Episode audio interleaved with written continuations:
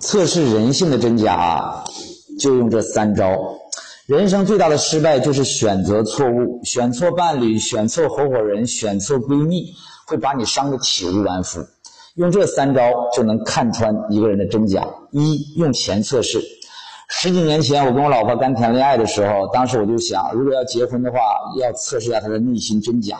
因为恋爱阶段都是表演和伪装啊，所以我当时呢就故意租了一个很破很小的出租屋，然后我故意把她带到那个出租屋，然后我就看她的反应。她到那里之后呢，哎，我发现她没有任何的不开心和这个嫌弃，那我就知道，哎，这个女人在利益心上面来说不是那么的重，说明她能跟我能一起吃苦。因为我当时正在奋斗阶段呢，我没没有办法给她过短时间过那么好的日子。所以经过实事实证明，这么多年下来，他确实能跟我扛过很多风雨。所以很多婚姻出问题，就是因为婚前没有进行测试。你本来在一个屌丝奋斗的阶段，你非要娶一个公主病，那你不找罪受了吗？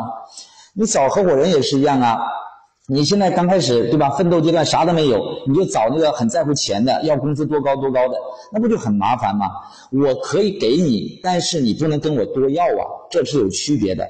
一个有真材实料的人是不太不会太在乎眼前的利益的，他更在乎的是未来的发展。因为真正有料的人，他对自己很有自信呐，那他能贡献价值，他自然就能获得更多的钱嘛。所以只为钱而来的人，最后也会因为钱而走，走的时候可能还会背后捅你两刀。所以一定要小心。那师傅，你说老杨的身边人我都要测试一下吗？别瞎搞哈，我可没这样教你。这个只有重要的人才去测试啊，其他人不要测试，因为感情是经不起测试的哈。第二个，用事儿来测试，就是你交给他一个小事儿，看他能不能配合你的意思干出结果。一个做事做不出结果的人是不能重用的，说明这个人不靠谱。我之前相识多年的一个同学，我回老家啊，约好两个人六点一起吃饭，结果呢，我都到了餐厅门口了，他给我来电话，说今天有事儿，我去不了了，明天再约。你说这种人还能交往吗？再多年的同学也没必要再交往了，因为就不靠谱。一个这么小的事儿上，你都对吧，干不出结果，那你说大家在一起交往还有什么意思呢？所以呢，用钱可以测试出这个人对你是不是交心了，还是只是来你这里想捞钱。那么用事儿可以测试出这个人的靠谱程度。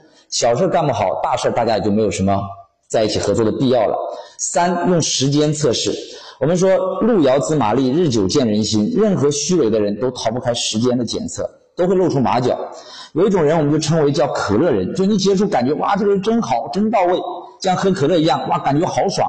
但是其实他就是个花架子，对谁都是那三板斧，抡完了就开始露馅儿，越喝越没劲。那么还有一种人呢，啊，就是咖啡人，第一口喝起来，哎，又苦又涩啊，不咋地，但越品越香，哈，就像老杨这种人哈。其实真正的高手，他都是经得起时间的考验的。那么你要重用一个人的时候，你尽量要用最靠谱、跟你最久的那个人，对吧？